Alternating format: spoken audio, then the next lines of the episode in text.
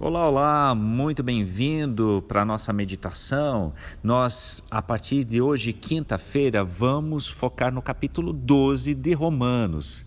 É talvez você já imagina versículo 1 e 2 que muitas vezes são mencionados, centralíssimos para a caminhada, mas o nosso olhar vai focar em 3, versículo 3 em diante até até no domingo e teremos surpresas para vocês.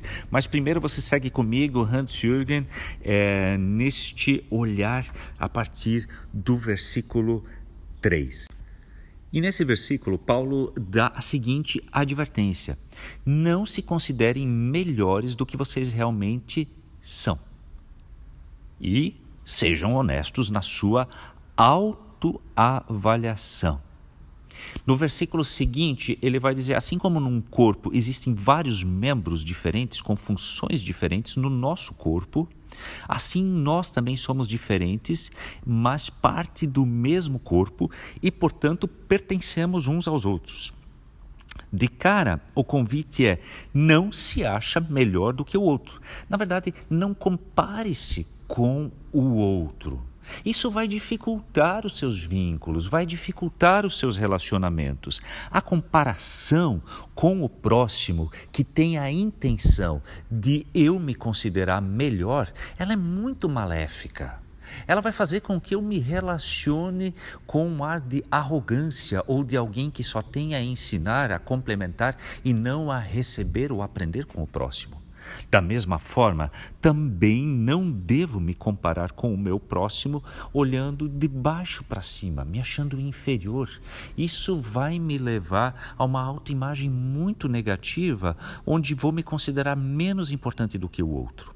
A lógica do corpo de Cristo, que também é muito presente em 1 Coríntios, capítulo 12, parte do aspecto de que num corpo existem membros diferentes com funções diferentes, assim também na comunidade de fé, no corpo de Cristo. Cada um tem a sua história.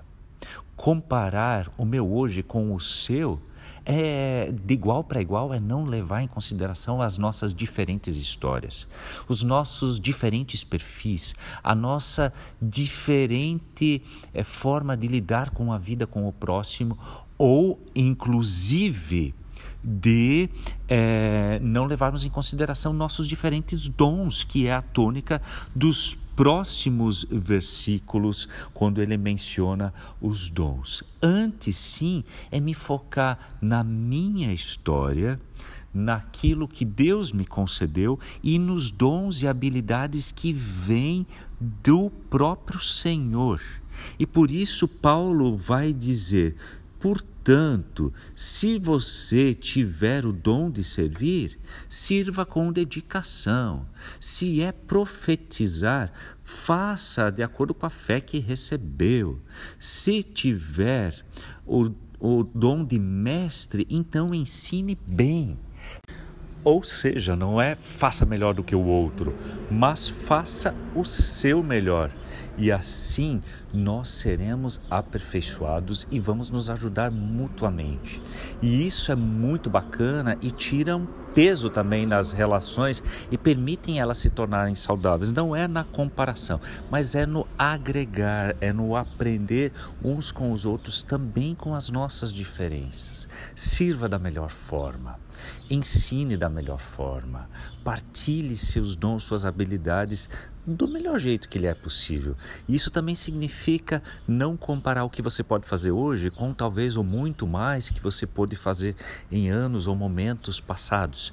Por vezes isso é um desafio para pessoas de idade, né? Que a partir de não terem mais tanta força ou pessoas que estão sobrecarregadas com muitas atribuições, hoje não tenho tanto tempo. Então faça o seu melhor no dia de hoje, a partir das condições, das habilidades que Deus lhe permite no contexto atual. E como mencionamos, nós teremos nos próximos dias a continuidade de Romanos 12 e como queremos aprender uns com os outros também com habilidades diferentes e formas diferentes, inclusive de encarar a vida e a própria fé, nós vamos ter nos próximos três dias compartilhando as mensagens bíblicas, irmãos e irmãs aqui da comunidade da MEUC e creio que vamos aprender bastante também com a sua perspectiva. Um ótimo dia, Deus abençoe o seu viver, faça o seu melhor a partir daquilo que Deus lhe concedeu no dia de hoje.